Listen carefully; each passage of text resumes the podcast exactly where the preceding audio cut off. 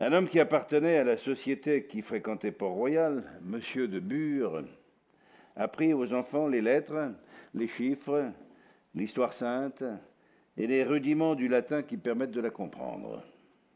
M. de Bure logeait dans le cul-de-sac de la rue Saint-Dominique d'Enfer. C'est Madame de Pontcarré qui avait recommandé M. de Bure à Sainte-Colombe. Celui-ci avait inculqué à ses filles, dès l'âge le plus tendre, les notes et les clés. Elle chantait bien et avait de réelles dispositions pour la musique. Tous les trois, quand Antoinette eut cinq ans et Madeleine neuf, firent des petits trios à voix qui présentaient un certain nombre de difficultés, et il était content de l'élégance avec laquelle ses filles les résolvaient. Alors, les petites ressemblaient plus à Sainte-Colombe qu'elles n'évoquaient les traits de leur mère. Cependant, le souvenir de cette dernière était intact en lui. Au bout de trois ans, son apparence était toujours dans ses yeux. Au bout de cinq ans, sa voix chuchotait toujours dans ses oreilles. Il était le plus souvent taciturne, n'allait ni à Paris ni à Jouy. Deux années après la mort de Madame de Sainte-Colombe, il vendit son cheval il ne pouvait contenir le regret de ne pas avoir été présent quand sa femme avait rendu l'âme. Il était alors au chevet d'un ami de feu M. Vauquelin, qui avait souhaité mourir avec un peu de vin de puisée et de la musique. Cet ami s'était éteint après le déjeuner. M. de Sainte-Colombe, dans le carrosse de M. de Savreux, s'était retrouvé chez lui passé minuit. Sa femme était déjà revêtue et entourée des cierges et des larmes. Il n'ouvrit pas la bouche, mais ne vit plus personne. Le chemin qui menait à Paris n'était pas empierré, il fallait deux bonnes heures à pied pour joindre la cité. Sainte-Colombe s'enferma chez lui et se consacra à la musique. Il travailla des années durant la viole et devint un maître connu. Les deux saisons qui suivirent la disparition de son épouse, il s'exerça jusqu'à 15 heures par jour. Il avait fait bâtir une cabane dans le jardin, dans les branches d'un grand mûrier qui datait de M. de Sully. Quatre marches suffisaient pour y grimper. Il pouvait travailler ainsi sans gêner les petites qui étaient à leur leçon ou à leur jeu. Ou encore après que Guignotte, la cuisinière, les avait couchés. Il estimait que la musique aurait mis de l'encombrement à la conversation des deux petites filles qui papotaient dans le noir avant de s'endormir. Il trouva une façon différente de tenir sa viole entre les genoux et sans la faire reposer sur le mollet. Il ajouta une corde basse à l'instrument pour le doter d'une possibilité plus grave et afin de lui procurer un tour plus mélancolique. Il perfectionna la technique de l'archet en allégeant le poids de la main et en ne faisant porter la pression que sur les crins, à l'aide de l'index et du médius, ce qu'il faisait avec une virtuosité étonnante. Un de ses élèves, comme Leblanc, le père, disait qu'il arrivait à imiter toutes les inflexions de la voix humaine, du soupir d'une jeune femme au sanglot d'un homme qui est âgé, du cri de guerre de Henri de Navarre à la douceur d'un souffle d'enfant qui s'applique et dessine, du râle désordonné auquel incite quelquefois le plaisir, à la gravité presque muette, avec très peu d'accords et peu fournis d'un homme qui est concentré dans sa prière. Chapitre 2 La route qui menait chez Sainte-Colombe était boueuse dès que les froids venaient. Sainte-Colombe avait de la détestation pour Paris, pour le claquement des sabots et le cliquetis des éperons sur les pavés, pour les cris que faisaient les essieux des carrosses et le fer des charrettes. Il était maniaque. Il écrasait les cerfs-volants et les hannetons avec le fond des bougeoirs. Cela produisait un bruit singulier, les mandibules ou les élytres craquant lentement sous la pression régulière du métal. Les petites aimaient le voir faire et y prendre plaisir. Elle lui apportait même des coccinelles. L'homme n'était pas si froid qu'on l'a décrit. Il était gauche dans l'expression de ses émotions. Il ne savait pas faire les gestes caressants dont les enfants sont gloutons. Il n'était pas capable d'un entretien suivi avec personne, sauf avec messieurs Beaugin et Lancelot. Sainte-Colombe avait fait ses études en compagnie de Claude Lancelot, et il le retrouvait quelquefois les jours où Madame de Pontcarré recevait. Au physique, c'était un homme haut, épineux, très maigre, jaune comme un coin, brusque. Il se tenait le dos très droit, d'une façon étonnante, le regard fixe, les lèvres serrées l'une sur l'autre. Il était plein d'embarras, mais il était capable de gaieté. Il aimait jouer aux cartes avec ses filles, en buvant du vin. Il fumait alors, chaque soir, une longue pipe en terre d'Ardenne. Il n'était guère assidu à suivre la mode. Il portait les cheveux noirs, ramassés comme au temps des guerres, et autour de cou, la fraise quand il sortait. Il avait été présenté au feu roi dans sa jeunesse. Et de ce jour, sans qu'on sût pourquoi, n'avait plus mis les pieds au Louvre ni au vieux château de Saint-Germain. Il ne quitta plus le noir pour les habits. Il était aussi violent et courroussable qu'il pouvait être tendre. Quand il entendait pleurer dans la nuit, il lui arrivait de monter la chandelle à la main à l'étage et, agenouillé entre ses deux filles, de chanter Sola vive batinantris Magdalena, lugent et suspirans die ac nocte. Ou bien, il est mort, pauvre, et moi je vis comme il est mort, et l'or dort dans le palais de marbre où le roi joue encore. Parfois les petites demandaient, surtout Toinette, qui était maman? Alors il se rembrunissait et on ne pouvait plus tirer de lui un mot. Un jour il leur dit, il faut que vous soyez bonne. Il faut que vous soyez travailleuse. Je suis content de vous deux, surtout de Madeleine, qui est plus sage. J'ai le regret de votre mère. Chacun des souvenirs que j'ai gardés de mon épouse est un morceau de joie que je ne retrouverai jamais. Il s'excusa une autre fois auprès d'elle de ce qu'ils ne s'entendaient guère à parler, que leur mère quant à elle, savait parler et rire, pour que pour ce qui le concernait, il n'avait guère d'attachement pour le langage, et qu'il ne prenait pas de plaisir dans la compagnie des gens, ni dans celle des livres et des discours. Même les poésies de Vauquelin des Yvetot et de ses anciens amis ne lui convenaient jamais entièrement. Il avait été lié à monsieur de la Petitière, qui avait été garde du corps du cardinal et s'était fait depuis solitaire et cordonnier de ces messieurs en substitution de M. Marais le Père. Même chose pour la peinture, outre M. Beaujean. M. de Saint-Colombe ne louait pas la peinture que faisait alors M. de Champaigne. Il la jugeait moins grave que triste et moins sobre que pauvre. Même chose pour l'architecture ou la sculpture ou les arts mécaniques où la religion n'était Madame de Pontcarré. Il est vrai que Madame de Pontcarré euh, jouait très bien du luth et du théorbe, et qu'elle n'avait pas sacrifié complètement ce don à Dieu. Elle lui envoyait son carrosse de temps à autre, n'en pouvant plus de tant de privation de musique, le faisait venir dans son hôtel et l'accompagnait au théorbe jusqu'à avoir la vue brouillée. Elle possédait une viole noire qui datait du roi François Ier et que Sainte Colombe maniait comme s'il s'était agi d'une idole d'Égypte.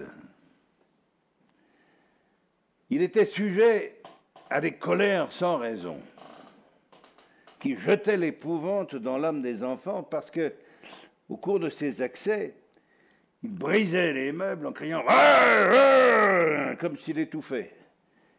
Il était très exigeant avec elle, ayant peur qu'elles ne fussent pas bien instruites par un homme seul. Il était sévère et ne manquait pas de les punir. Il ne savait pas les réprimander, ni porter la main sur elles, ni brandir le fouet.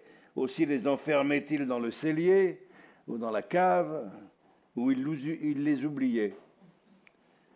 Guignotte, la cuisinière, venait les délivrer.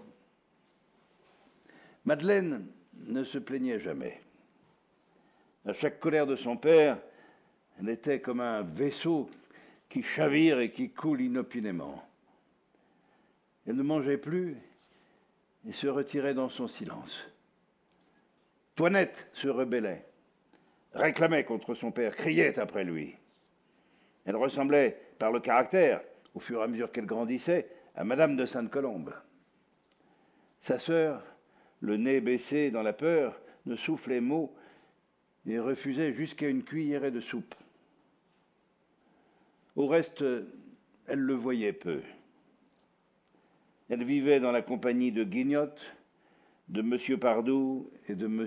de Bure, où elles allaient à la chapelle nettoyer les statues, ôter les toiles d'araignée et disposer les fleurs. Guignotte, qui était originaire du Languedoc et qui avait pour coutume de laisser ses cheveux toujours dénoués dans le dos, leur avait confectionné des gaules en rompant des branches dans les arbres. Toutes trois, avec un fil, un hameçon et une papillote nouée pour voir la touche, dès que les beaux jours étaient là, troussaient leurs jupes et glissaient les pieds nus dans la vase. Elles sortaient de la bièvre, la friture du soir, qu'elles mêlaient ensuite dans la poêle avec un peu de farine de blé et du vinaigre, tiré du vin de la vigne de M. de Sainte-Colombe, qui était bien médiocre. Pendant ce temps-là, le musicien restait des heures sur son tabouret, sur un vieux morceau de velours de gêne vert que ses fesses avaient râpé, enfermé dans sa cabane. Monsieur de Sainte-Colombe l'appelait sa vorde. Vorde est un vieux mot qui désigne le bord humide d'un cours d'eau sous les saules. Au haut de son mûrier, au devant des saules, la tête droite, les lèvres serrées, le torse penché sur l'instrument, la main errant au-dessus des frettes, tandis qu'il perfectionnait sa pratique par ses exercices, il arrivait que des airs ou que des plaintes vinssent sous ses doigts quand il revenait ou quand sa tête en était obsédée, qu'il le tarabustait dans son lit solitaire, il ouvrait son cahier de musique rouge et les notait dans la hâte pour ne plus s'en préoccuper. Chapitre 3 Quand sa fille aînée eut atteint la taille nécessaire à l'apprentissage de la viole, il lui enseigna les dispositions, les accords, les arpèges, les ornements. L'enfant la plus petite fit de vives colères et presque des tempêtes que lui, fut refusé l'honneur que son père consentait à sa sœur. Ni les privations de nourriture, ni la cave ne purent réduire Toinette et calmer l'ébullition où elle se trouvait.